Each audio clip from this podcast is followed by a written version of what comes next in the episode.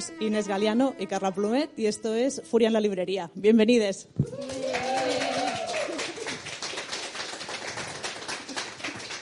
Vale, muy bien. Y ahora tenemos que estoy al vestido, un momento, ¿eh?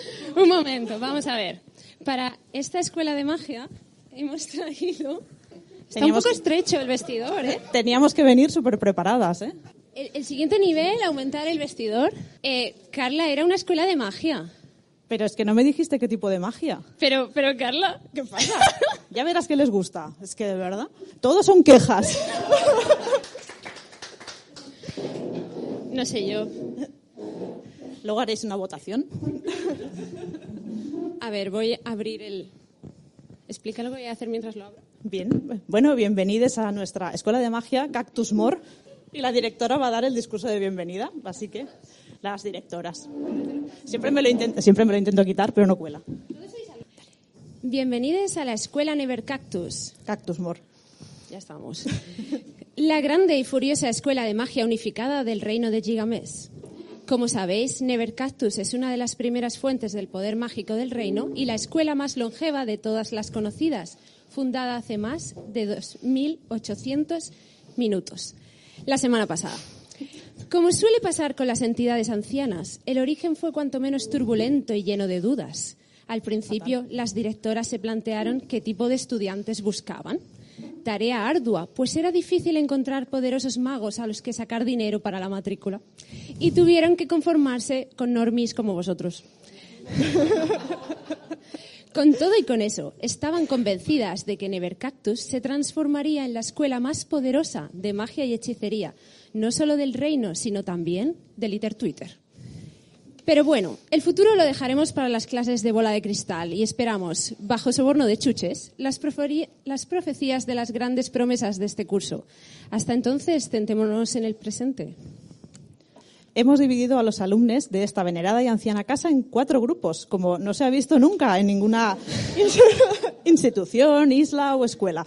Cuatro grupos con cuatro colores y cuatro cactus, que se basan en las cualidades innatas a cada uno de vosotros. Por supuesto, también podréis consultar vuestra carta astral en las clases de astronomía del sótano mayor con el telescopio teledirigido con maná. Pero esto ya lo veréis.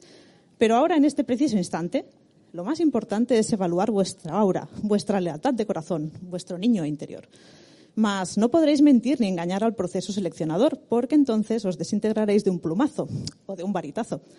Tampoco podréis cambiar de casa una vez asignada, pues esta lealtad será para toda la vida y parte de la siguiente. Vuestro cactus asignado será vuestra alma y vuestros compañeros, vuestras espinas. Al final, al final de esta inauguración podréis echar vuestro papelito con vuestra casa asignada en nuestra urna ancestral, sellando así para siempre vuestro destino. Adentraos, si sois valientes, en la casa más espinosa. Uy. Uy, el más espinosa del reino, con la peligrosa Slicetus. Creo que está en orden incorrecto, pero no pasa nada. No pasa nada. Nada, ya está arreglado. O en la fiesta más loca de la biblioteca, con la venerada Raventus. O en el jardín más frondoso, con la valerosa Griffintus. O preparaos para comer y dormir, y ya está, en la apacifle Cactus Puff. Bienvenidos, estudiantes de Cactus More, Never Cactus. a la furiosa escuela de magia y hechicería del reino de Gigamesh. Asterisco. Asterisco. En la parte contratante de la primera parte de la parte contratante de esta aclamada y contratosa escuela de hechicería se encuentra una parte contratante que debe ser contratada de antemano y en la que se contrate se especifica que todos los alumnos entran a la fuerza y bajo un pacto de sangre contratante cuya lealtad contratada es la más altamente contratable. Es decir, que si firmas el contrato contratable de esta escuela contratable no hay ni dios, ni cactus, ni espina que de aquí te saque. Buena suerte, pequeña espinita contratante. Bienvenidas a Never Cactus. Aplauso ensordecedor.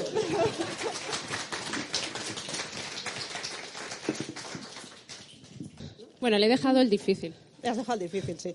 A mí me toca el serio. Como directoras de esta institución ancestral de 10.815 minutos de longevidad, somos conscientes de las terribles noticias que nos llegan del mundo normi. La saga de cierto niño mago, rodeado de adultos incompetentes, nos ha inspirado a crear una escuela como esta, pero queremos dejar claro que incluso con una saga tan querida para nosotras, somos conscientes que no se puede separar obra de autora, así como no se pueden separar todas las espinas de los cactus. Bienvenidos, por tanto, Cactus More. Never Cactus. Espacio libre de terfadas, pero lleno también de adultos incompetentes. Gracias.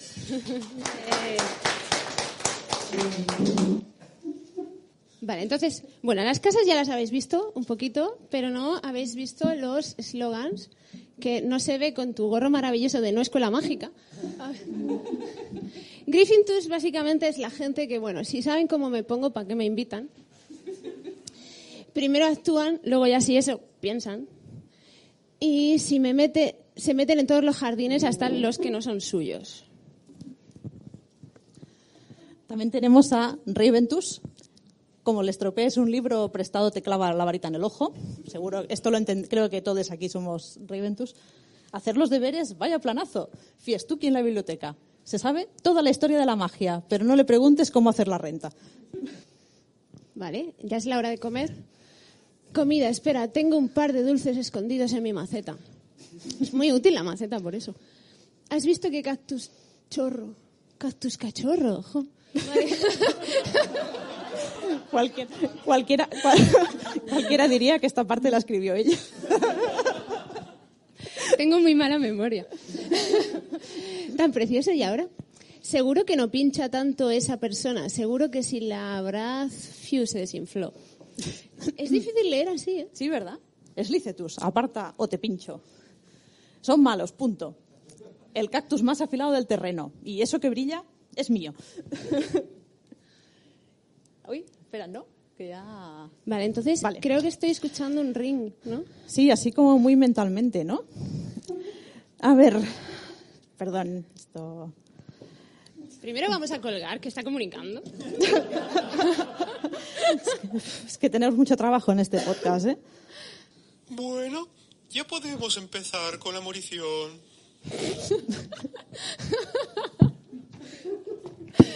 Es el señor. Es que me sé de una que se ha descojonado, pero... Es el señor Reginald Harbris de la Umbrella Academy, ¿vale? Es nuestro colaborador hoy. Así que como no me cae bien, te lo voy a pasar a ti. Me parece bien. Pero oiga, que esto no es la morición, es la selección de los alumnos. Mira, yo en Umbrella Academy les hago de todito. ¿No los pincharéis con espinas de cactus? Bueno, a veces, a veces sí, ¿no? Es buena idea. ¿eh? Bueno, me sirve. Venga, vamos a empezar, que no tengo todo el día para esta colaboración. Lo que hace uno por la visibilidad. Que se ponga el teléfono a la primera alumna. A ver, Mia Rose. Mia Rush.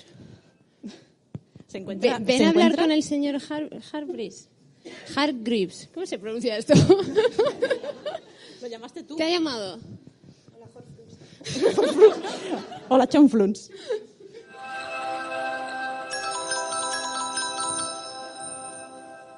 A ver, señorita Mia Rose. ¿Tiene pensada qué casa quiere ir de Never Cactus? ¿La visualiza en su mente? ¿Ve los colores? Bueno, pues me da igual, porque aquí el alumno no elige su casa, faltaría más. Si querías elegir, no haber hecho colaboración con la Asociación Mundial de Villanos. Que por cierto, si queréis tenemos descuento en membresías. Por solo un par de diamantes robados podemos hacer una... No, no. Uy, se ha cortado, qué pena. Atenta, mi Rose. Voy a meterme ahora mismo en tu mente. Qué mal rollo. A ver, a ver. ¿Qué hay aquí dentro? Nada. Mm, mucho serrín, ¿eh? Veo algo. Allí. Algo brillante. ¿Qué es eso? Unas gafas de steampunk. Pero eso sigue estando de moda. Si yo te contara. Bueno, a ver qué más encuentro. Un sable láser. Pero bueno, ¿cuánta acción hay en esta cabeza? Oigo algo. Ah, escucho samba. ¿Y eso que viene hacia mí? ¡Un pirata sambero! ¡Qué dominio del baile con esa pata de palo! Y además, ¿qué es esa niebla brillante que me impide respirar? Uf, valentía. Lo peor de los sueros. Bueno, basta. Tengo que salir de tu mente. Bueno, basta. Lo tengo claro. Este jardín solo puede ser Griffintus. Digo yo que puede abrir un consultorio de adivinación del Vamos futuro siguiente también. Puedes apuntarte en esa asignatura opcional. Se encuentra en la sala LJ Salar. ¡Es para ti! Hay una llamada para ti.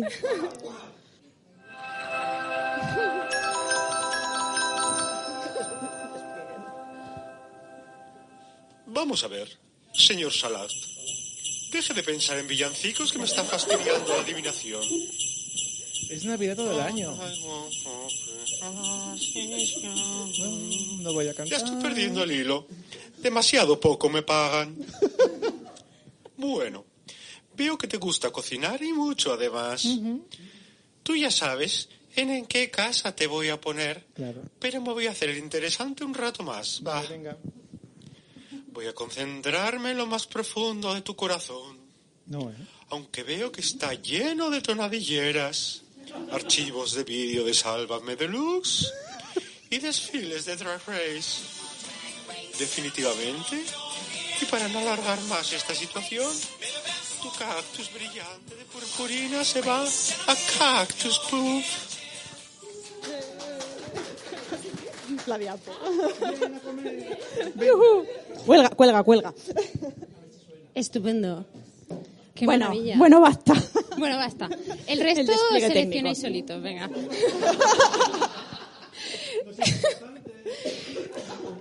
Po- Ponéis vuestro nombre y vuestra casa y lo metéis en la urna ancestral para ganar un sorteo mágico, por supuesto. Sí. Toma, tú llévales esto. Vale. Espera. Un nuevo alumno. Bueno, Tenemos. Para, para nuevos alumnos ver, la matrícula los valientes doble. y en realidad los mejores se lo creen. Tenemos Griffintus. Los que van, los que van de listos, Raventus. Los que les gustan los buffets libres, Cactus Puff. Puf. Y los que van de malos en realidad les gustan los, los cactus chorritos, son Slicetus. No, no, no, todavía no, todavía no. Eso está muy mal. Tendríamos que haber puesto el botón de no tocar para que te dieran más ganas de tocarlo. Sí, es verdad. Bueno. Bueno. y ahora empezamos el podcast de verdad. Sí, que parece mentira, pero. Parece mentira, pero esto era un podcast. Y hoy venimos a hablar de escuelas mágicas en literatura. Entonces, perdón, ¿eh? Estaría bien, toma, gracias. Apárcame mi sombrero mágico allí. Eh, Pues discurso. vamos a hablar de miércoles. Exacto, porque hoy no vamos a empezar por libros, vamos a empezar por un par de cosas que hemos muy- visto y que me han spoileado, pero esto lo hablaremos ahora. Un poquito. Pero muy, muy rápido y luego libros. Venga. ¿Habéis visto todos miércoles? Bueno, no vamos a spoilear nada. ¿Cómo que no? No. bueno, en, aquí en el guion pone miércoles, ¿qué hay que decir aquí? Tú sabrás que lo has puesto tú. Bueno, pues hay que decir que esta serie a mí me ha gustado mucho, eh, a pesar de que eh, la prota es una borde. ¿No? Es borde, ¿no? Es maja, pero borde. Es como ese puntito de maja borde, ¿no? Bueno, va un poco de Raventus, o sea, va un poco de Slicetus, pero en realidad es una Griffintus de manual. Exacto. Sí. A, a mí me gustó mucho miércoles. Es verdad que todo el universo de la familia Adams a mí me gusta mucho y que aprovecharan un colegio mayor mm, mágico para meter nuevas historias de la familia, eso me gustó mucho. Además, mm, so- yo qué sé, sale Cristina Ricci y, y Catherine Zeta-Jones. O sea, es que ¿qué más queréis en la vida? Ya, la verdad es que es guay. Y fue lo que inspiró el nombre de la escuela, de hecho. Para mí es Cactus More porque deberían haber más cactus y Es para Never era Cactus, Never vale. Cactus. Pero no podíamos estar de acuerdo en todo. Aquí pone Never Cactus. Para eso se da un boli para que tachéis. Podéis elegir si queréis Cactus More o Never Cactus. Queríamos mencionarlo un poco porque ha sido el bombazo de, de Navidad, ¿no? Un poco. Y era una escuela de magia y de cosas raras. Y de gente Sobre con todo poder. magia, ¿no? Sí. Creo que le da una vuelta al concepto de lo que son escuelas mágicas, que es muy interesante. Al final no todo es gente que va a aprender a usar sus poderes, sino que es gente con poderes que va allí a, a- a sobrevivir. O no. si ya la habéis visto, ya sabéis por dónde voy. Aunque, por cierto, el otro día vi la noticia, ayer creo que fue, que a uno de los, de uno de los actores, eh, Xavier o el chico del pelo largo, le habían acusado de abuso sexual. Así que, No. como no lo he verificado en ninguna parte, este tema es un poco de...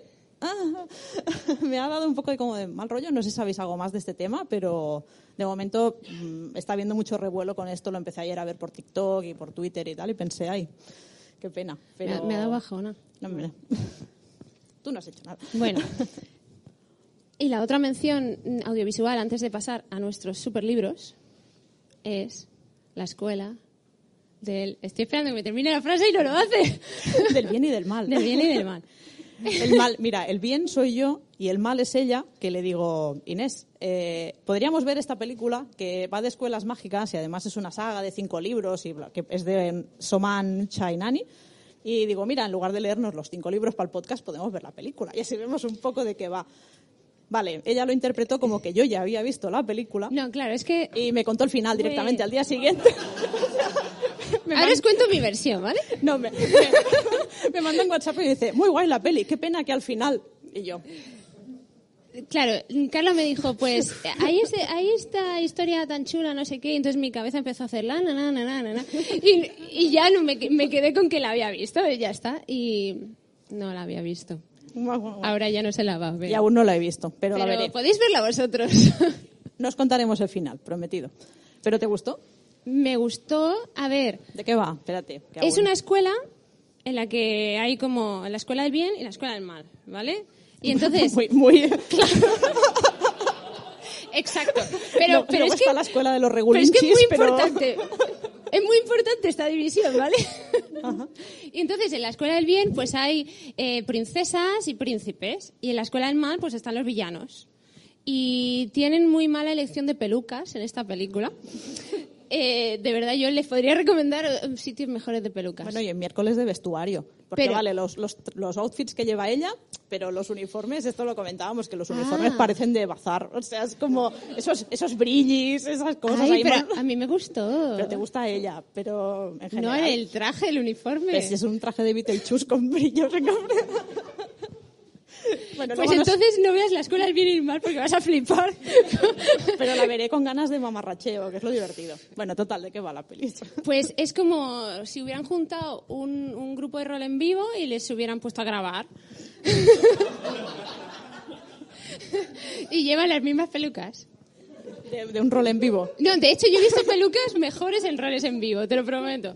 Pero bueno, Tenemos que hablar del origen de las escuelas mágicas. Y ahora ya sí que vamos a pasar a los libros. que es lo importante. aquí. Venga, a ver si conocéis.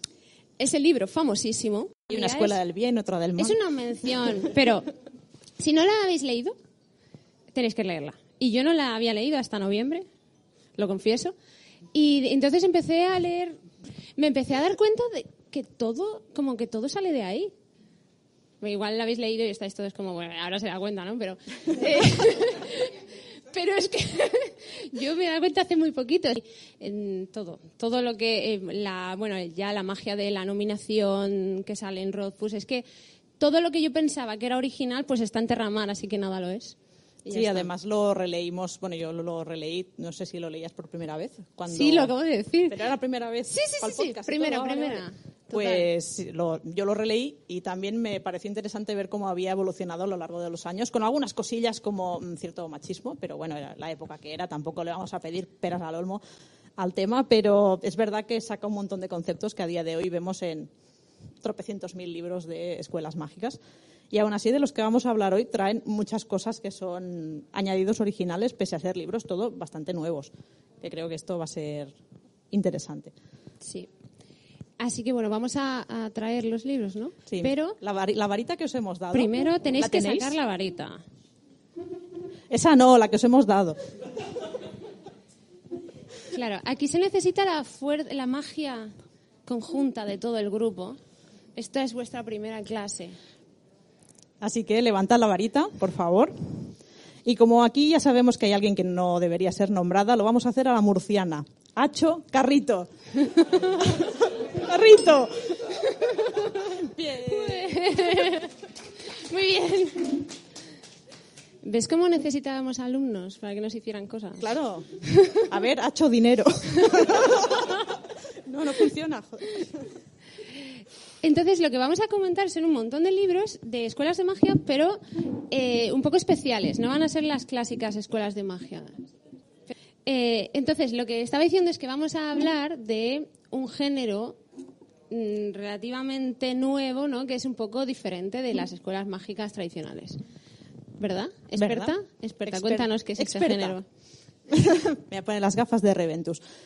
Para hacer este podcast, en realidad, eh, me puse a, a mirar qué libros nos podíamos leer o mm, cuáles me tenía pendientes de leer o de cuáles quería hablar y empecé a descubrir que todos o casi todos, no sé, el de Nazarian, eh, pertenecen al género de Dark Academia. Y pensé, oh, ¿qué es esto de la Dark Academia? Me interesa. No sé si es algo que se acaban de inventar o qué es. Entonces me puse a explorar.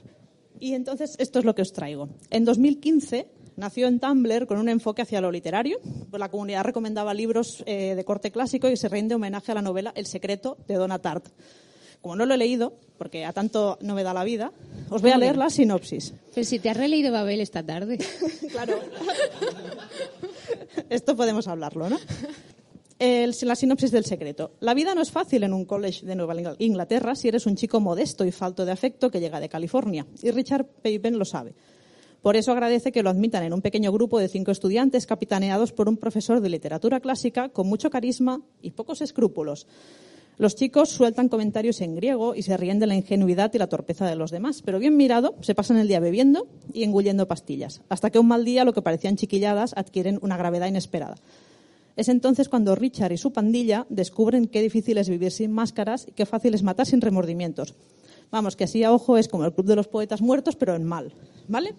Entonces, total, que estamos en 2020 y como ya sabéis, el mundo mágico y el normie se ven azotados por la pandemia y el concepto como tal de la Dark Academia se populariza, ya que los estudiantes añoran la presencialidad de las clases y romantizan una educación de gran colegio mayor, tanto por la idea de pertenecer a un sector más intelectual y por tanto superior a los demás, como por la estética de uniformes y todo eso. La moda también adquiere importancia en este género, recordando a estos uniformes. Si bien a veces peca de clasista, habitualmente son grupos de hombres blancos heteros y muy heteros y muy blancos. En la literatura de género se amplían los horizontes. Vamos a ver mucha diversidad de representación y ahora, por favor, saquemos la banderola de ser fans de la escolomancia. No todo el mundo estaba de acuerdo, me parece. Bueno, pues yo quería recomendar la escalomancia. Se lo he robado a Carla. Nos hemos discutido quién hablaba de la escalomancia, Sí, ¿verdad? nos, nos, nos- nos Pero- estuvimos ahí tirando hechizos y todo y no, al final perdí. He ganado yo. Entonces, bueno, os, os lo voy a contar un poco a mi manera.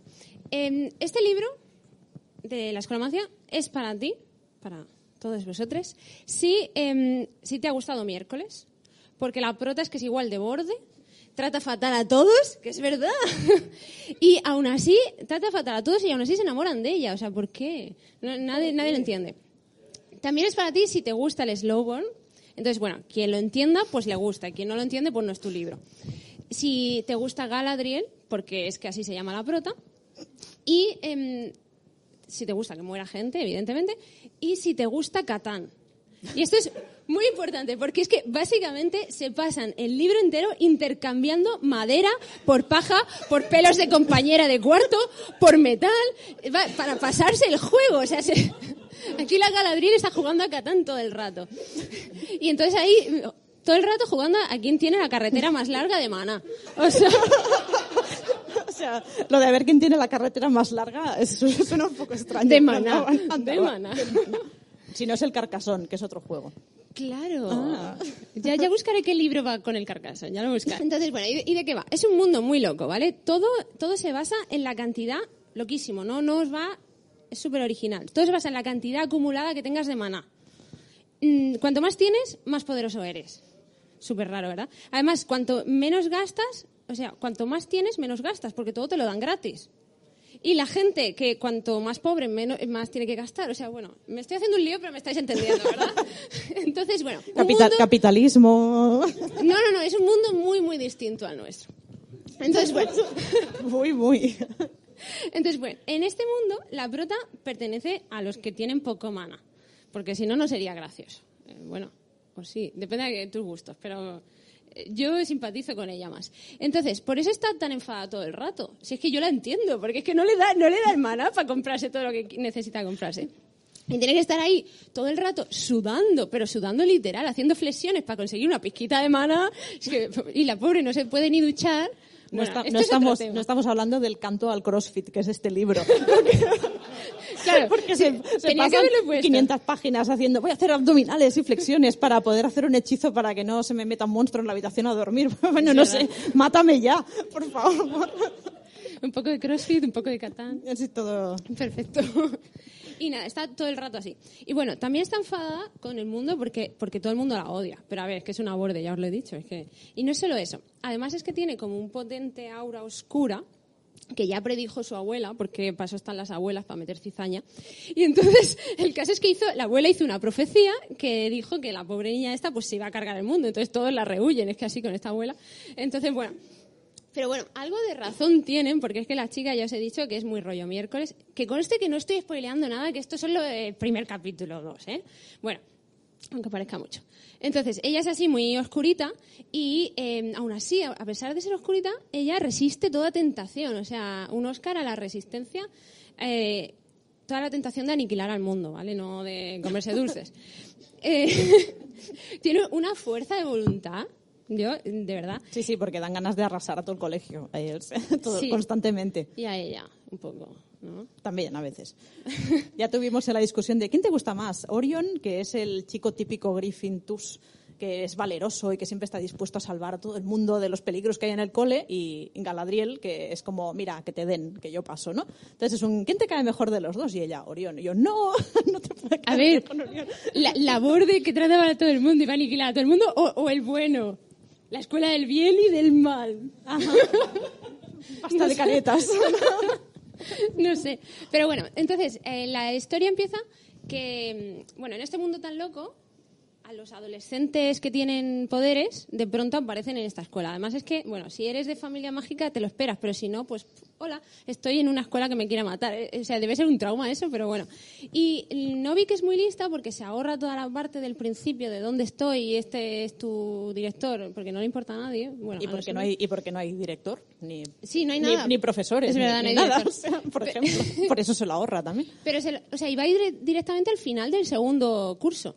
Que yo empecé a leer y dije, ¿por qué estamos en el segundo curso? Y encima al final del segundo curso, pero aquí no lo entiendo. Bueno, pero está muy bien. Pero el caso es que llega directamente al final del segundo y, y es que siguen sin adaptarse. Nadie está adaptado. Que llevan ya casi dos cursos ahí, no lo entiendo. Pero ¿cómo se van a adaptar si les dejan llevarse, si para conseguir llevar de todo en la maleta, lo máximo que se pueden llevar de pasta de dientes es el tamaño de un dedal para todo el curso? Es que a ver cómo se van a adaptar. Yo no sé cómo he sobrevivido tanto tiempo. Jugando a Catán Ya, bueno, es verdad. y haciendo Y bueno, crossfit. Y la cosa comienza cuando conoce a Orión, que es justamente ¿no? un poco su némesis, su opuesto, la persona más dulce y simpática de la escuela, que está siempre rodeado de amigos, que, que es majísimo. Y son que- todos ricos y dan mucho que está asco. siempre salvando al mundo del mal. Básicamente el, el héroe, ¿vale? Y entonces ella comienza, la primera frase es, eh, tengo que matar a este pavo. O sea, es así. Entonces, bueno, aquí los del Sloven y el Enemies to Lovers ya entienden de qué va la cosa. Y todo ello en una super escuela mágica que intenta matarte todo el rato. Es que, es, de verdad, es peor que Nevercactus. Aquí solo os vamos a pinchar un poquito. no hay profes, no hay cuarta pared.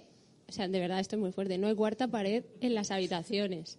O sea, hay un agujero negro en cada habitación que te, o te engulle o te manda deberes. Ya. Yo casi, yo casi que me tiraría por el agujero negro. ¿eh? Sí, además a veces haces, bueno, vale, necesito deberes de arameo porque me ha dado por aprender arameo y la escuela decide que no, que vas a aprender chino y tú, pero, pero oiga, pues no. Y además te jodes porque si te manda eso lo tienes que hacer sí o sí. Entonces es- Sí, sí. eso es gracioso, como Es- están todo el rato ahí trampeando cosas. Es... Es una locura. Además, yo me imagino, yo no podría dormir con el agujero ese negro ahí. No, no ¿Y qué sé. haces? Como mirando al infinito. Bueno, y ya está. Entonces, el caso es que llegas aquí con un montón de monstruos acechando en este sitio tan raro y tienes que estarte tres malditos años ahí metida ah, hasta que te dejen graduarte. Que en verdad graduarte, bueno, significa que te dejen intentar escaparte. Es cuando es... Ya está. No, no, Es como los Juegos del Hambre, pero en, en muy bestia. ¿no? A mí la verdad es que... Entonces, bueno, no, no he spoileado nada, esto es solo el world building y os lo recomiendo mucho porque es muy divertido, la verdad. Y ya está. Yo me gusta ser eh, parte de la líder de la secta que os está liando a muchos a leer a educa- la educación mortal bien. ¿Sabes que- una cosa? ¿Sabes que no, no he caído hasta la semana pasada que se llama una educación mortal porque muere mucha gente? Te lo juro. Y además fue, fue hablando con Mireia que le dije, dice, claro, la educación mortal se muere mucha. Anda. ¿Y sabes por qué el segundo se llama el último graduado? ¿Ya? ¿Ya te lo has acabado? No, no, no. Vale, vale, es que estoy a mitad del segundo. A ver, es una trilogía. Ya están los tres en inglés. Y el tercero, tengo una mala noticia, se ha retrasado un mes y va a salir ahora en febrero y sale en marzo. Estoy muy triste. Mm, Traedme Send Kleenex, por favor, porque estaba en plan, bien, el 14 de febrero lo tenía grabado en la biblioteca y me lo dijeron y yo, no, un mes más, sin saber cómo acaba esto, pero bueno. No haremos más, no haremos spoilers. Solo son los títulos de los libros. Entonces me ha hecho gracia que digas, "Ah, una educación mortal. Eso me ha gustado. Sí, me encanta. Os lo tenéis que leer, pero ya, pero ya de ya. Pero ya. Sí. Ya que en marzo sale el Pero tercero. os saltáis la parte de Catán y vais a lo interesante. A mí sí que me gustaba esta parte de Catán. Por cierto, me quedo con el- la definición de jugar a Catán en este libro, porque es verdad que están todo el rato. "Mm, te cambio tres gotas de mi sangre por un mechón de tu pelo, que dices. "Mm". es fascinante y sexy a la vez. Pero entonces realmente te das cuenta que lo utilizan para todo lo que hacen en la escuela. Bueno, no sé, es que tiene mucha amiga. Es que cualquier cosa que hagan es una estrategia constantemente. En el comedor donde se sientan para que, claro, si están allí, pues les puede venir un monstruo de por allí. Entonces los que tienen más perspicacia se sientan en los sitios más tal, pero tienes que ser amigo de ellos. Entonces él, como es una marginada, constantemente está como sobreviviendo, eh, luchando por sobrevivir. No sé, a mí me gusta mucho. es muy también. guay. Pues ahora voy a hablaros de un libro cortito, ligero, una novelette. Os voy a hablar de Babel, de Rebeca F. Kwan. Como veis, es un libro ligero, solo son 700 páginas, no quiero desanimar a nadie. Eh, me habéis comentado mucho por redes estos días que no haga spoilers del libro, así que podéis verlo tranquilamente. Eso sí, os voy a contar un poco de qué va, ¿vale? En Babel se nos cuenta la historia de Robin Swift, un joven cantonés que queda huérfano tras la muerte de su familia, pero aparece un misterioso benefactor inglés, que es el profesor Lovell, que se lo lleva a Inglaterra con la promesa de una educación en Oxford, más concretamente en la escuela prestigiosa del Instituto de Traducción de Babel. La novela está situada en el siglo XIX y la magia forma parte de la vida cotidiana de la sociedad. Y no puedo dejar de mencionar el sistema de magia que tiene este libro, porque es que es muy chulo. Se utiliza la plata eh, en forma como de varillas y en las varillas tienen que grabar en dos idiomas eh, las palabras que necesitan para que haga el conjuro. Por ejemplo, si graban en inglés comida y en latín fuego, esa varilla la ponen en un plato y lo que hace es que el plato esté caliente y mantenga la comida en- la temperatura ideal. Con esto que os acabo de explicar ya estaréis viendo uno de los problemas de la magia. Y es que quien la usa mucho para tonterías, los ricos. ¿Y cómo se consigue la plata? A través de mm, explotación de esclavos, tratos comerciales injustos con Asia, etcétera, etcétera, etcétera, etcétera. Pero bueno, del sistema mágico no os quiero explicar mucho más porque realmente a medida que Robin va a ir avanzando en Babel, os van a ir contando cómo funciona exactamente todo esto, los pros, los contras, mm, los entresijos del idioma, por qué se usan dos idiomas. Entonces, bueno, esto creo que es divertido irlo descubriendo. Pero bueno, la, la pincelada la tenéis ahí, creo que es muy interesante. Como os decía, la extracción de la materia prima de la plata se sustenta en el uso de esclavos y la explotación comercial de países asiáticos. Y os voy a dar una pista. Las guerras del opio de 1839. Por otra parte, la magia también se utiliza para cosas fundamentales, como el sistema eléctrico, sanitario, eh, aguas residuales, etcétera, etcétera. Pero, sobre todo, para muchas tonterías de los ricos. Lo que hace que la adquisición de plata por parte del Imperio Británico sea a cualquier precio. En este escenario, Robin pues, se va a ir formando en Babel para ser una pieza más de este sistema capitalista que está hundiendo a su propio país. Entonces, esto se va a ir dando cuenta de que no es oro o plata, todo lo que reluce, y a medida que, pasa el tiempo en la escuela se va a dar cuenta de lo que está pasando alrededor en el mundo y, y va a tener que decidir si quiere formar parte de todo esto.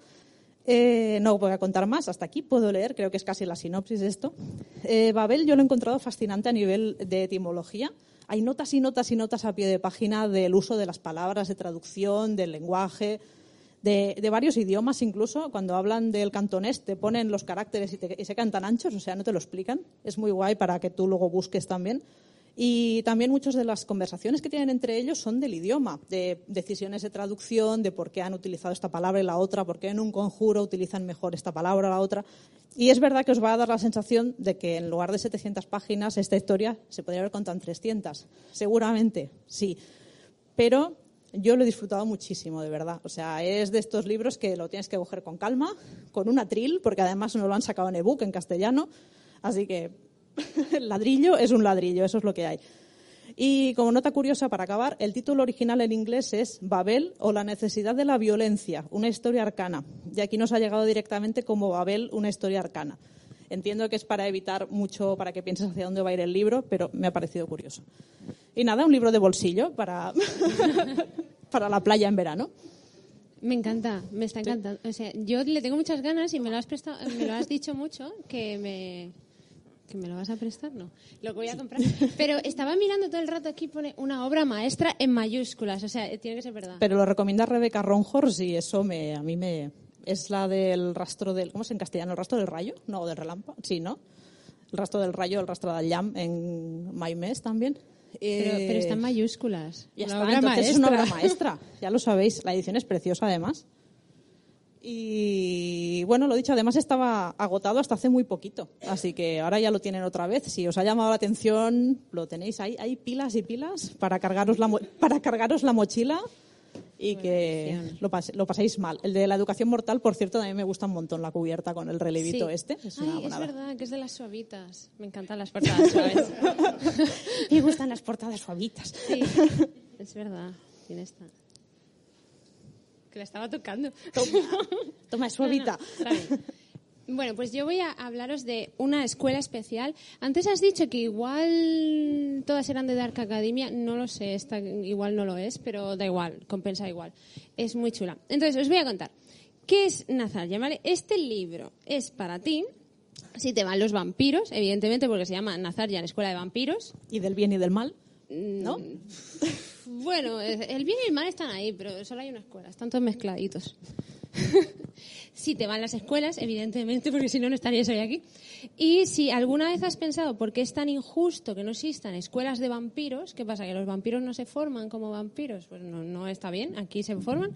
Y también es para ti si te va lo de la pureza de sangre y el zumo de tomate. Tiene ahí un poquito. Vale, entonces, bueno, yo, ¿de qué va? Os prometo que lo mismo, aunque parezca que no, solo voy a contar el inicio. Pero, bueno, este libro también tiene un mundo loquísimo, ¿vale? Todo, todo. Es un mundo muy loco en el que los vampiros viven entre nosotros. Loquísimo. El caso es que hay gente que se dedica a ignorarlos, en plan, bueno, si no lo veo no es mi problema, ¿no? Un poco así. Y entonces, claro, los, los vampiros... Uy, socorro. Los vampiros viven un poco como marginados de la sociedad, un poquito. Y, pero bueno, están, aparte de estar un poco mal vistos, pero están de verdad en la sociedad integrados, tienen sus leyes, están normalizados, tienen leyes de consumo de sangre, se venden tetrabricks de sangre en los supermercados, entonces, bueno, eh, cedi- cedidos por donantes, evidentemente. Además, hay gente en cola eh, que se apunta a las listas de espera para esperar a ser convertido, ¿no? Porque raritos hay siempre. Entonces, están ahí. Bueno, ese es el, el mundo del paraíso del vampiro. Más allá de que, bueno, igual no les cae bien a tus vecinos, pero oye, tienes tetrabrick de sangre en el súper. O sea, yo creo que está bastante bien. Entonces, bueno, en este mundo tenemos dos puntos de vista. Por un lado tenemos a Benjamin, que es un chicuelo que empieza que vive con su familia en el lado de los un poco que no quieren saber nada de los vampiros y bueno, ¿qué le pasa al pobre? Pues que una noche va por ahí y tiene mala suerte y se encuentra con un vampiro malvado, de los que se saltan las normas y no se espera a que, le- a que abra el súper, no se puede esperar a que abra el súper y entonces pues decide comerse al pobre niño. Entonces eh, muere al po- eh, muere no, muerde, muerde. No se muere que empieza el libro ahora. Se muere- No es una, no es una morición mortal, ¿no? no, no, no, no es una maldición. Eh, muerde al pobre Benjamin y entonces este se despierta en un que es como un hospital así para vampiros recién convertidos que le llaman como hotel de transición. Y entonces ahí le explican bueno pues mira esta es tu nueva vida ¿no? Llega este, mm, te has despertado, qué bien, mira, ahora eres un vampiro, para que lo sepas, ¿no? Entonces, bueno, aquí esto es- este, estos son tus colmillos, este es tu tetrabric de la neverita que tienes aquí en la habitación, te los puedes ir tomando. Y por tu seguridad, ahora mismo no te podemos dejar salir de aquí. Porque es que, claro, tú imagina, eh, todavía no estás adaptado, tú te despiertas vampiro y tienes mucha sed, mucha, mucha sed. Entonces, piensa, es como, como un adolescente. De pronto es como ¡pum! No, entonces no, no te pueden dejar salir de ahí. Entonces, ¿qué hacen con toda esta gente que se acaba de convertir, que tiene mucha sed, que no se controla todavía y no se entera de nada? Pues la envían a la escuela de vampiros, que para eso está, para que, para que se integren un poco y se enteren de lo que va la película. Entonces, antes de contaros la escuela, os cuento el otro punto de vista, que es el de Natalie. Al contrario que Benjamin, ella sí que ha tenido contacto de vampiros mucho, porque es que la pobre eh, vive, ha estado viviendo mucho tiempo en una granja ilegal de, de humanos. Porque, claro, hay vampiros malos que pues, tampoco se pueden esperar que abra el súper y se montan ahí su chiringuito en una granja. Entonces, Natalie, eh, empezamos con Natalie, que vive en esta granja donde, bueno, al menos es, es, es medio decente el vampiro porque se espera que tengan 18 para bebérselos. Entonces, bueno. Entonces, claro, ¿qué pasa con la pobre Natalie? Que, que está a punto de cumplir 18. Y entonces, eh, pues eh, está ya empezando, eh, está enseguida, pero está como, a mí esto no me apetece, no, no me apetece. Entonces, bueno, em, el vampiro este que le tiene en la granja se llama Jackson, que es malísimo, es el villano. Y em, bueno, ella está ahí, que es su cumpleaños. Por cierto, puntos extra, porque también tiene la regla ese día. Y es muy guay porque empieza en plan, joder, es que encima me tengo que escapar de aquí con la regla. Es que, y me parece muy guay porque en pocos libros se habla de la regla. Sí, mira, ahora que lo dices, en la educación mortal hay una parte que también hablan de esto. No sé si es en el segundo, que también están como, joder, claro, cómo, cómo tienes la menstruación en una escuela mágica, que no te puedes llevar tu- tus cosas de higiene. No, no, o sea, es búscate la vida o, aprende un hechizo. ¿sabes? Ah, en la escolomancia también salía. ¿Lo has dicho la escolomancia? Ah, vale. Pensaba que habéis dicho Babel. Bueno, Vale, bueno, pues sí, eh, puntos extra por mm, mencionar la regla y que y ya está, porque hay veces que te toca escapar y te toca la regla. Entonces, bueno, ella se quiere escapar, dice que mejor no le beba y entonces se intenta escapar. ¿Cómo lo hace? Hay como una... La granja tiene como unas paredes así, unas vallas, como tienen las granjas, pues cosas que rodean la granja, ¿no? Y entonces... Una va- una valla. una valla, sí. Valla. Y entonces ella dice, pues, pues yo esto... bueno, pues sí, hay vallas, hay vallas alrededor. Pero es que valla me suena como a frutos del bosque, no sé. Bueno, en fin, da igual, da igual. Está en, una, está en un bosque la granja. Sí, Ah, pues ya en está, realidad ¿ves? Venga. sí. Está en un bosque, hay un bosque alrededor. Bueno, me estás liando. Total, que ella va a saltarse esta valla, pero la tiene que escalar. Entonces, los que escalan, pues que se tapen los oídos ahora. Lo que, lo que hace Natalie para escalar es se pone punteras de metal en las zapatillas para ir metiendo la puntera en la, en la, en la valla, la parte redonda de las cucharas eh, en los guantes. Para, para, pues para no hacerse daño cuando escala. Entonces, escúchame, si hemos comprado lo de los vampiros, compramos esto también, Tony. Sí, sí. Gente que escala, de verdad, por favor, mm, abandonen la sala. pero escucha, es muy guay, es muy guay como cuenta el, el- O sea, yo estoy de broma, pero es muy guay cómo se escapa, cómo cuenta toda la huida. A mí me, me gusta mucho. Entonces, bueno, aunque la escala. Bueno, escala. No sabemos cómo con las cucharas, pero escala. Y llega a un par de polis, ¿no? Se va por ahí. ¿Qué pasa? Es que me lo he imaginado escabalando con dos cucharas, ¿sabes? En plan, No, o sea, escala con las manos, pero bueno. con cucharas. Pero claro, porque se protege. Pero podría haber A hecho ver, un tiene túnel una con lógica. Es un mundo de fantasía. O sea, es que no nos podemos poner tiquismiquis, ¿vale? No, no, no, sigue, sigue. que- Bueno, el caso es que, mm, bueno, pues la, la pobre se escapa, eh, va por el bosque, eh, pasa muchas penurias por el bosque, porque claro, eh, imagínate en un bosque, pues pues no estamos preparados para el bosque. Entonces pasa penurias, eh, llega hasta una carretera donde encuentra un par de polis que la esconden, el, el malvado Jackson la busca por todas partes, hay una masacre. Bueno, el caso es que pasan muchas cosas y va escapando, escapando, pero Natalia acaba en la escuela de vampiros. Y todo esto en el primer capítulo, ¿no? Segundo, sí. Jolines. Porque es como uno de cada, ¿no? No sé si segundo, tercero, pero muy, muy en empezar. Y estos son los dos puntos de vista. Solo os he dado el contexto de los dos personajes. Y entonces lle- llegan aquí a la escuela de vampiros los dos, eh, Benjamin y Natalie, como novatillos, ¿no? Y mm, esta escuela de vampiros, que no es mejor que Never Cactus, por cierto, eh, pero es chulísima. Tienen un montón de clases para vampiros. ¿qué, qué necesita saber un vampiro? Pues clases sobre tipos sanguíneos, eh, cómo mezclar una sangre con otra, cosas vampíricas, ¿no? Eh, cómo morder sin convertir, no lo sé. No me acuerdo bien. quitar del- manchas de la ropa Pero también que debe está ser. muy bueno.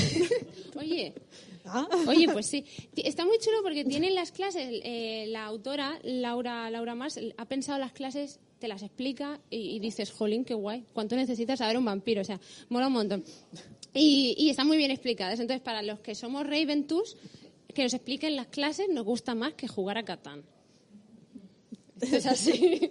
Pero bueno, el caso es que, eh, bueno, pues tenemos este, esta escuela de vampiros y luego tenemos al Jackson, que es el malo, que es el villano que está por ahí haciendo las suyas y acechando el colegio como buen maligno que se precie, que quiera dominar el mundo, que siempre, siempre de cabeza al cole a por los que no son de su edad.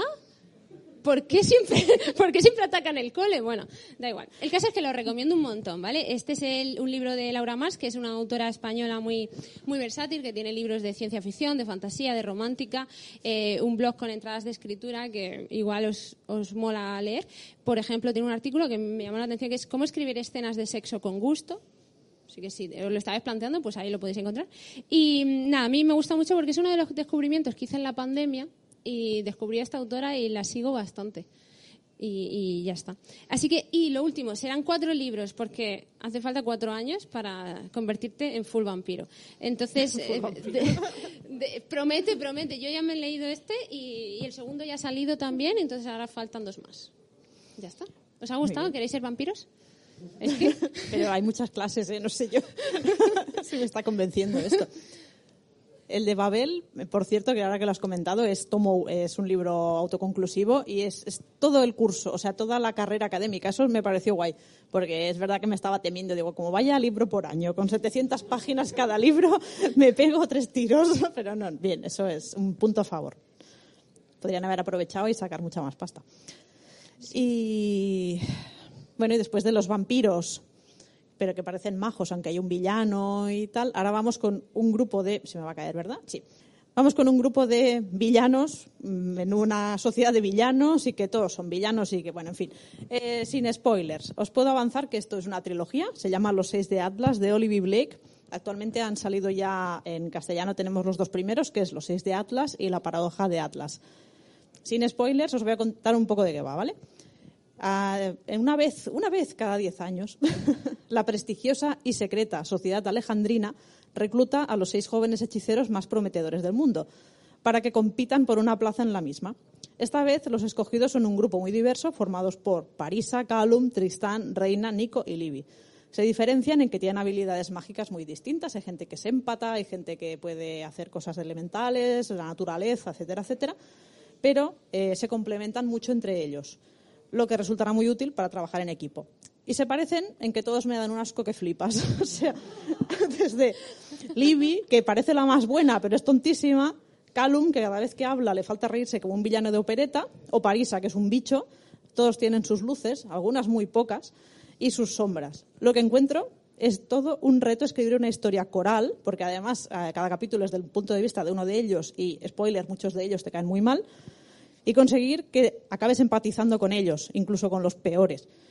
También está por ahí Dalton, que es un investigador, y el propio Atlas, que es un personaje del libro, que es el actual tutor de la sociedad. La premisa parece sencilla, ¿no?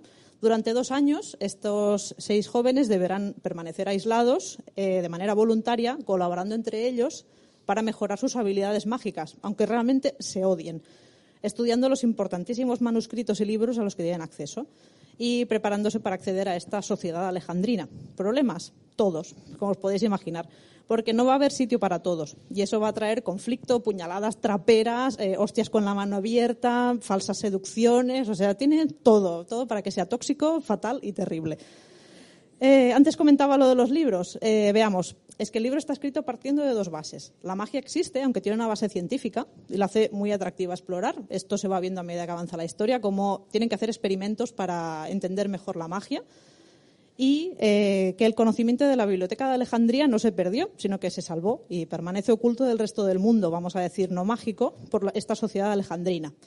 Vamos, que cumple todos los preceptos de la Dark Academia, un grupo de pijos, en su mayoría, que optan a ser más pijos y más pretenciosos. Y si todavía os estáis preguntando por qué os estoy recomendando este libro, porque parece que me haya, dado mucho asco, es que la autora consigue coger todo esto y hacer unos personajes que son interesantísimos, con una trama que vaya a fuego lento, pero que está todo el rato metiéndote giros, con un workbook que es chulísimo y aparte todas las conspiraciones que tienen entre ellos, que a mí me volvió loca. Y el final del primero además te, te deja con el culo torcido, abriendo una línea nueva, que es como, ¡ah! pues nada, que lo tengo en casa, me lo voy a leer, vamos, el siguiente. Y oferta exclusiva y voy a la ruina. Atención. ¿Qué? ¿La taza la tienes? ¿No? La saco, espera. Tú sigue, Saca una taza. A ver, si, eh, si los compráis aquí hoy, tienen ejemplares firmados por la autora y además os van a dar un pack de prints, que son muy chulas, que son las que daban con las preventas. Azafata, por favor, enseña. No, ahora las prints. Gracias. Si compráis el primero, tienen ejemplares firmados y os van a dar el pack de las prints. Y si compráis el segundo, os lleváis esta... Bueno, es de- de- vamos, somos multitasking aquí. Os lleváis esta taza que es guapísima. Y si compráis el primero y el segundo juntos, sin eso os, cuestan- os cuenta un chiste de pavos. Es una... es una oferta irrepetible. Bueno, pero avisadme que lo busque en la web de pavos primero. Ver Furia en la librería, acción desgracias. Y viene en un sobrecito dorado. Eso se te ha olvidado mencionarlo. Muy importante. Perdón, sobre dorado, importante mencionarlo. Y aquí pone secretos, traición, seducción y poder. ¿Quién no quiere una taza que pone eso? Yo la tengo, me tomo el café en el trabajo súper a gusto, Me encanta. mirando a la gente. Qué guay. Y Carla, ¿esta es la autora que vimos en el 42? ¿La que pedía perdón por ser americana? Sí, creo que sí. Es que en el Festival 42 hubo una charla súper interesante con ella, con... Me quedo en blanco. Con un hola. montón de gente muy famosa y muy con la del. Priorato del Naranjo, con la... Rebeca Ross, eso, gracias. Samantha Amanda Shannon, es la de... No, Amanda Shannon... am- Saman- Samantha. Shannon es la del Priorato. Ah. Rebeca Ross, que también leí hace poco el de La maldición de los sueños y me gustó muchísimo, pero no es Dark Academia, lo siento. Eh, y estuvo súper interesante la charla, es verdad, porque además veías a, a aquellas autoras que estaban con aquellos pedazos de hits, mul- vamos, súper ventas a nivel mundial, mm, fenómeno de TikTok, como dicen ahora, ¿no? y las veías con aquella sensación incluso de ser de sentirse pequeñas eh, ante todo lo que habían conseguido. Me, me Sí. dio como, ay, joder, todavía tienen que Sí. estar así con todo lo que hacen. Sí, fue chulísima. Yo creo que es la charla que más me acuerdo del 42, de que se me quedase marcada. Y además eran todas majísimas y sí que estaban como... eh, bueno, es que en mi libro eh, todos son adolescentes de mierda que no le interesa a nadie. Bueno, no sé por qué os lo leéis. Estaban así un poco como... Muy majas. Eso, la mía también adolescentes, jaja, y era un poco, pero que es un librazo. Sí. Y luego ya cuando se pusieron a... Es que fue ella, ¿verdad? Ol- Olivia Blake, que dijo, y perdonar a todos por, por, por los americanos, incluida Ah, sí. yo. Muy maja. Muy simpática. En fin, pues eso, si os apetece leer sobre gente que os va a caer muy mal y a la vez vais a entender por qué os caen tan mal, que eso está muy bien. O sea, la verdad es que lo veo un logro, ¿eh? escribir algo así, que pienses, qué asco que me dan todos, pero es que los entiendo, maldita sea. Eso lo veo de 10, de A verdad. mí me encantan los personajes malos. Pues con este te lo vas a pasar pirata, vamos. Perfecto. Lo tenía pendiente para leer, pero no me ha dado tiempo. Pues ya hemos acabado de recomendar, ¿no? Sí, también tenemos una tenemos una sección de menciones de honor y espinosas, porque claro, como os podéis imaginar, no hemos podido hablar de todos los libros que queríamos y también hemos anotado las recomendaciones que nos habéis ido haciendo estos días por redes sociales y todo, así que muchos no los hemos leído, ¿vale? Pero estos yo sí que los he leído. Es la trilogía de Crónicas de la hija del viento de Laura Larraya. Son tres libros, está acabada ya. El primero es Sangre de cristal, Piel de acero, Lágrimas de hielo. Es verdad que es difícil leer así, ¿eh? Sí. Eh, están autopublicados, los tienen aquí en Gigamesh también. Y es una escuela en la que la protagonista eh, o sea, mm, la magia que tienen es elemental. Entonces ellos tienen que, cuando llegan allá a la escuela, tienen que desarrollar a ver cuál es su elemento para poder trabajar en él. Me gustó mucho, muy de escuela mágica, internado, sus problemas fuera de la escuela. La verdad es que es muy interesante esta. Me encanta. Me encanta. No podía faltar, aunque creo que no me sobreviviría a una relectura a día de hoy. Basado en Terramar. Basado... Perdón, nos hemos dejado subtítulo. Basado en Terramar, ¿vale? Pero había que mencionarlo porque creo que era necesario. Eh, Los magos de Lev Grossman, la saga favorita de Mia Gush. sé de mucha gente que odia estos libros. Yo no los he leído. Me encanta. Vale. Luego el grupo del hate os podéis reunir a la- en la sala del catalejo mágico. Eh, me encanta lo de la que la portada es mágica.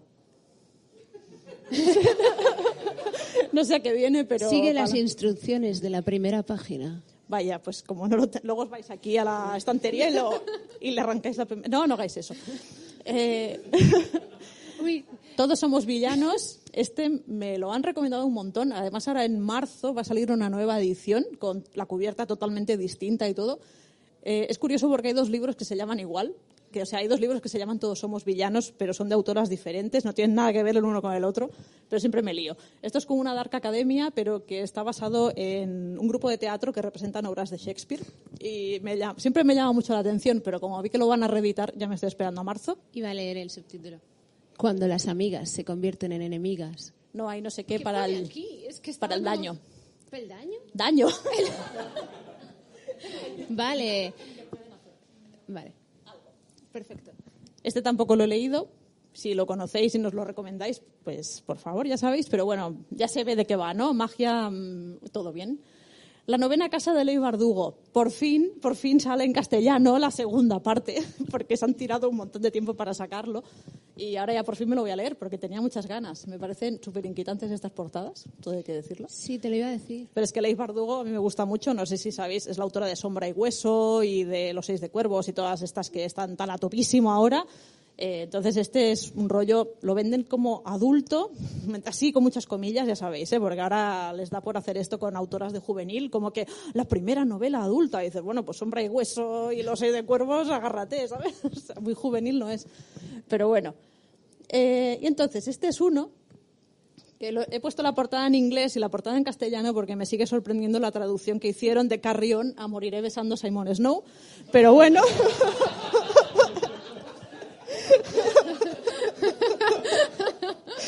Andaban, además. y la portada original es chulísima, pero bueno. Lo he traído, lo he pedido porque os lo quería recomendar muy fuerte. A ver, eh, no sé si lo habéis leído, si conocéis a Rainbow Rowell, por ahí hay una, una Griffintus que dice que sí. Esta señora escribió un libro que se llama Fangirl, que es una comedia romántica en la que la autora, la, perdón, la protagonista está escribiendo un fanfic de Harry Potter. Muy loco, muy divertido, muy mamarracho. Tuvo tanto éxito que ¿Se llama escribió, escribió el fanfic en un libro. Y es Moriré besando a Simon Snow. Es el fanfic de Harry Potter más mamarracho, más divertido, más loco que podéis echaros a la cara, de verdad. Lo tenéis que leer. Os voy a leer la sinopsis porque de verdad que es divertido. Simon Snow es el mago más poderoso del mundo. Tiene 17 años y es el elegido, el único que puede salvar la magia. La verdad, Simon es el peor elegido que nadie podría haber elegido. Al menos eso es lo que dice Baz, su némesis. Y Baz será malvado y un vampiro y gilipollas, pero aquí tiene razón. La mayor parte del tiempo Simon ni siquiera puede controlar su magia y tiene que salvar el mundo. O sea, es todo, es todo Hogwarts en- hecho aquí. La, tienen a la amiga, que también es la lista, pero qué tal. Pero además es muy descarado, hecho a propósito. No os penséis que esto es un, uy, me recuerda, pero no, no, no. Está hecho expresamente a fuego para que digas todo el rato. Así tendría que haber sido Harry Potter, joder. sé que es una trilogía. mm, Me han dicho que el segundo es muy malo y que el tercero remonta. Ya ahí ya no me meto. Porque todo es trilogías. Ya no sé qué pesa. Es que ¿Alguien- las escuelas tienen varios años. Eso es verdad. Pero aquí lo de la escuela, bueno, vamos a dejarlo, no es lo importante. Resumen, que os, que os lo leáis si os apetece algo mamarracho. Y aquí viene a raíz de una pregunta que me hicieron por Instagram alguien que no voy a señalar. que me preguntó por un libro si yo creía que era escuela mágica. Entonces, eh, he creado un poco la sección de escuelas mágicas involuntarias. Es decir, gente que acaba en, en un sitio pues porque queda huérfana o porque hay un problema en el mundo, etcétera, etcétera. y tienen que aprender ahí a controlar sus poderes. Por ejemplo, La casa en el mar más azul de DJ Clun, una especie de casa de acogida de niños con habilidades, vamos a decir, sorprendentes, para decirlo de alguna manera. Y el protagonista es un trabajador social que tiene que ir a ver qué, qué hacen esos niños de esa casa tan alejada en ese acantilado. A mí me parece una novela súper cookie, súper soft y tal, pero los personajes es verdad que cuando llegan y te dicen que uno de ellos es eh, el hijo de Satán, pues dices, ¿qué? Así que yo, esta os la recomiendo mucho, la verdad. Maravilloso. Sí. Entonces, Umbrella Academy, esta sí que quizá la puedes comentar más tú. Vale, quieres Eh, un por- respiro, ¿no? Por favor. Bueno, pues Umbrella Academy, eh, yo es que no la he leído, he visto la serie solamente. Y me han dicho que difiere bastante. Entonces, del libro no puedo decirte. Sé que es de un ilustrador eh, brasileño, ¿verdad? Que lo sé porque tengo un amigo brasileño muy fan. Y la- es, es el señor que nos ha llamado y ha hecho la, la selección de la llamada. La Y morición. no sé, a mí la serie me encantó muchísimo. Yo solo he visto la primera temporada. Pues tienes que ver la segunda que es mejor. Me bajé del carro, no sé por qué. No. Sí, no sé. Sí. ¿Sabes que la acabé y pensé, pues ya está, ¿no? No sé, no me interesa más, pero me estáis diciendo mucho, sí, mírala, que te va a gustar, que es tu mierda, que es muy mamarracha, que no sé qué. Y yo, no me das la vida, pero bueno, venga. Compensa, compensa. Venga, eh, que he, empezado, que he visto la primera temporada de Fleabag. Oye, por un fin, por fin la he Un- visto. Un pin. pin. Solo me ha costado cinco años verla. Bueno, Vale. voy a mi ritmo, ¿vale? Y eh, la saga de los... ¿Me podría haber quedado más pixelado? No, creo que no. Hacerlo en el PDF no te lo esperas esto, pero bueno. La saga de El hogar de Miss Peregrine para niños peculiares de Ransom Rick, en realidad son cinco libros y uno de relatos. Eh, a mí esta saga me encanta, no sé si la conocéis. Eh, la peli de Tim Burton no existe, ¿vale? O sea, no. Estéticamente es muy bonita, pero sin más, ya está. Eh, Pero es Tim Burton. pero es Tim Burton, ya, la vi con mucha esperanza. Creo que la primera media hora está muy bien. Hasta que Vale. llega a la casa y dice, uy, mira, esto es como me lo imaginaba, y luego ya no. Por favor, los esqueletos. Bueno, en fin. si no la habéis visto, bueno, en fin. Eh, es una saga que se considera juvenil. Yo realmente no la recomendaría de manera juvenil porque estos niños sufren mucho. No sé si alguien se ha leído estos libros, pero se les están puteando constantemente, se mueren. Eh, no sé, la, veo siempre como muy bestia y ahora hace poco me leí el tercero y pensé, joder, pero es que esto es realmente muy heavy. Los secuestran, los torturan. Quiero decir, hay este puntito de, "Ah, esto muy juvenil no es. Bueno, como los Juegos del Hambre. También. Un poco... Pero bueno, la historia, así en resumen, es que el autor eh, compró una pila de fotografías en un mercadillo que estaban todas como tuneadas para parecer cosas de, de, ¿no? Pues gente que tiene un vacío en el estómago, gente con dos cabezas, ¿no? Pero que se ve claramente que son fotos que podrían ser trucadas, pero claro, son en blanco y negro, están con una calidad así un poco chunga y tal. Entonces él dijo, hostia, con estas fotos eh, se inspiró y escribió las historias de los niños de estos libros. Entonces cuando presenta un nuevo personaje que le explica los poderes que tiene o cómo lo percibe el protagonista, luego pasas las páginas y te encuentras la foto y dices, ah, hostia, o sea, me gusta mucho como ejercicio creativo esto, Qué fuerte y qué mal rollo, ¿no? todo a la vez. La foto. Y ya está, fíjate, si hemos acabado. Bien. Bueno, pues perfecto. Las escuelas mágicas involuntarias nunca acabéis en una escuela involuntariamente, excepto en Evercactus, de la que ya no podéis salir. Es verdad. ¿Vale? Y la graduación será en junio, ya hablaremos de esto, ya os llamaremos para la graduación, que también será un intento de fuga. Y Haremos un escape room, será, será ayudarles a los de Gigamesh a poner los libros en su sitio. Bueno, Sí. una, una aventura en el almacén lo llamaremos. Y nada, así que ya hemos llegado a la parte final de eh, chistes y preguntas. ¿Alguien tiene preguntas, chistes, que Tenemos premios si participáis. recomendaciones? Hay por ahí una. Voy un, a llevarte el un Griffin. Cactus, el mercadillo. Me he visto obligada a hacer este comentario por ti este mediodía. Yo tengo un comentario que es algo que he estado Yo tengo una pensando. reflexión. Sí, que tiene que ver con escuelas mágicas de, de esta persona que no podemos nombrar. Eh, estaba pensando que cómo, cómo hacen los niños en primero para tener la ropa del color de, de la casa que les toca. Porque si no lo saben hasta que llegan ahí y les ponen un gorro en la cabeza, ¿qué? ¿Tenéis alguna, alguna idea o propuesta? Es lo hizo un mago y nunca mejor dicho. Pero ¿y quién lo paga? Exacto. Me ha gustado. Mira, yo creo que cada uno se compra la capa de un color random, ¿vale? Entonces, cuando ya les asignan la casa, tienen que jugar a Catán y cambiársela con los demás. Pues ya está. A ver. Yo me estaba planteando que si consideramos ciertos libros como escuelas mágicas, cuando hablamos de la saga de los niños descarriados de Sarah Maguire, ¿entraría en esto también? Sí, en, involuntaria yo creo que sí, es verdad, bien visto. No sé si conocéis esta saga, pero es la de...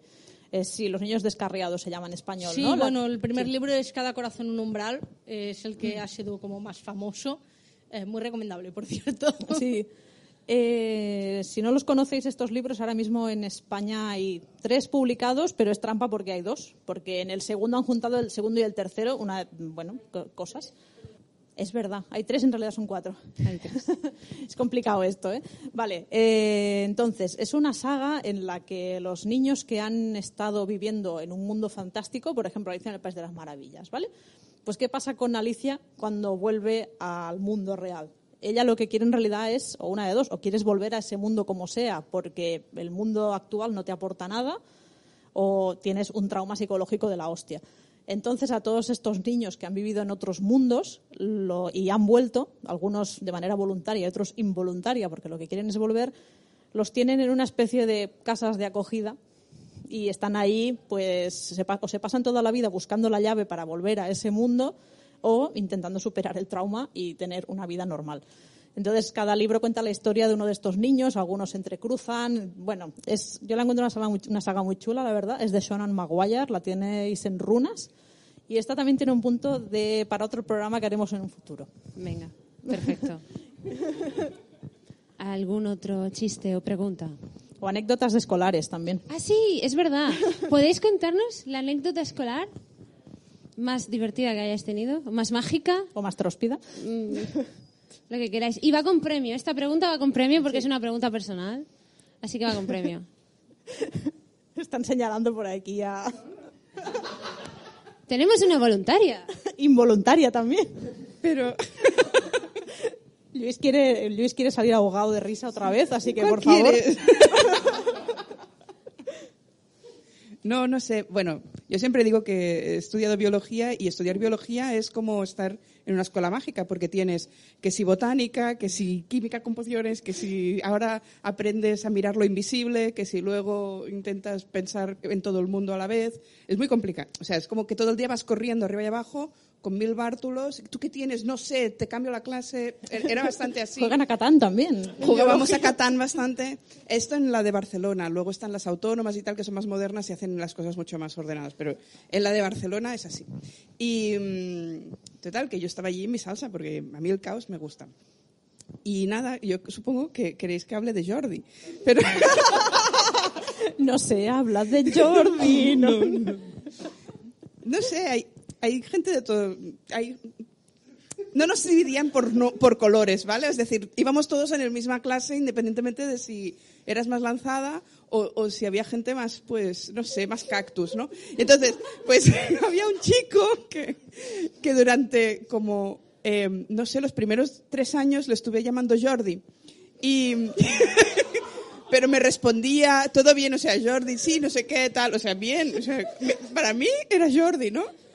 Y, y, y un día hablando con un amigo, digo, ay, esto es de Jordi, ¿le puedes dar tú que lo ves ahora? Y dice, ¿quién es Jordi? Yo, joder, que lo vas a ver ahora, se sienta a tu lado, no sé qué, el tío con el pelito así, no sé qué. Digo, Luis. Yo, ¿qué dices? Digo, que estás equivocado, pero ¿qué dices? Si se llama Jordi, ¿no? Y, y, y tuve que ir yo y decir, oye, pero que me han dicho que te llamas Luis. O sea, no, no un puede que me haya equivocado. No, no, me han dicho. Y, el, y el chico allí mirándome, bueno, y yo, pero bueno, ¿qué? Luis o Jordi. Y entonces, a partir de entonces le llamé Jordi Luis porque me costaba muchísimo llamarle Luis porque habíamos pactado internamente que ese señor se llamaba Jordi. O sea, él había admitido y aceptado tranquilamente su nombre mágico, que era Jordi. Y, y no sé, pues, aún, de hecho, aún dudo si me equivoqué con Jordi o con Luis. O sea, no te sé decir el nombre real, es Jordi Luis en, en general. Y esa es mi anécdota universitaria. Un aplauso, por favor, para la anécdota.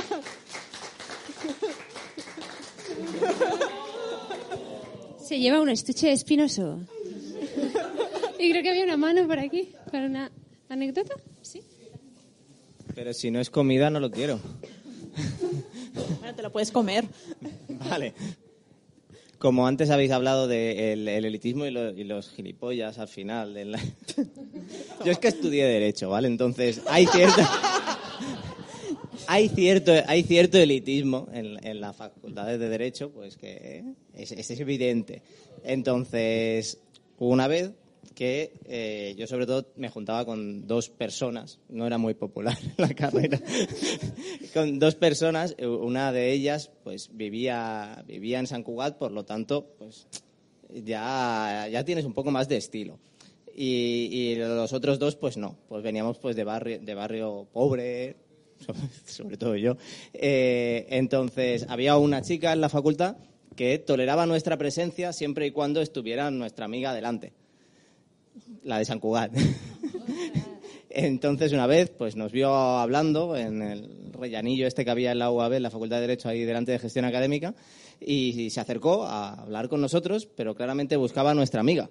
Y cuando estaba a un metro nuestro, llegó, vio que no estaba, no nos dirigió la palabra y se giró y se fue por su grado, porque no me voy a juntar con pobres. Un aplauso para los pobres. Vamos acabando. ¿Queda un estuche? Queda un estuche. Queda un estuche muy rápido, muy rápido. Venga. ¿Algo, ¿Más manos? Solo- Pues nada, si no hay más manos. Yo, como también estudio biología en la misma universidad, sé exactamente lo que es la locura. Bueno, exacto, es como una escuela de magia. Un día te vas... ¿Eh? Igual conozco a Luis, no lo sé. Pero es verdad que te vas un día a ver animales como si fueran animales fantásticos, otro día buscas setas y se te pierde el, el profesor buscando setas y cosas así. Eh, mi anécdota es mucho más corta. Eh, yo me he llegado a quemar el pelo en un laboratorio con un Bunsen, que es de estas cosas, y decirle a mi profesora de laboratorio a principio de dos semanas de prácticas, yo soy muy mala, como soy Griffin Tours, pues soy bastante desastre. Soy muy mala en el laboratorio, soy un desastre, soy una negada. Y a la semana la profesora decirme, eres una negada. o sea que... Bravo. Y ya está. Bien. Me han dado ganas de hacer biología ahora. Sí, es como es, realmente es estudiar animales fantásticos. Pues ya acabamos. Solo queremos enseñaros una cosita, ¿verdad? Que Os podéis. queremos enseñar el nuevo modelo de bolsa. Es chulísima, la podéis pillar por 4 euros de nada. ¿Qué es, qué es eso? No es ni una matrícula de un curso en, en Nevercactus. O sea que si os gusta el diseño es de Alba, que no sé si está ahí escondida, pero por favor, haceos con una que vuelan. Bueno, Es vuelan preciosa. o reptan porque son tentáculos. Y bueno, vamos a ir terminando. Sí, ya está. Y, y esto también decir que se, se ha llenado, yo creo que ya haremos el sorteo por, por redes. Y cuantas más veces hayáis venido, más participaciones. Así que genial. Magia. Venga, último hechizo ya para acabar. Levantar las varitas. Ah, Tenéis que decir Hacho programa. Hacho programa. Y con esto tenéis el siguiente episodio de Furia, que será a final de febrero y se llamará Enfuréceme otra vez. Y hablaremos de retellings. y ya está. Gracias a todos. Sí, gracias por haber venido y gracias por todo, de verdad. Gracias y gracias. Y el Terramur. Hemos cortado. Un segundo, un segundo, antes de que os vayáis. No os vayáis todavía del campus. Que tenemos, en realidad tenemos un episodio especial que vamos a hacer también en Terramur. Terramur es un festival que estamos organizando los de Droids and Druids en Murcia. Ya sé que os pilla lejos, pero Murcia es muy bonita.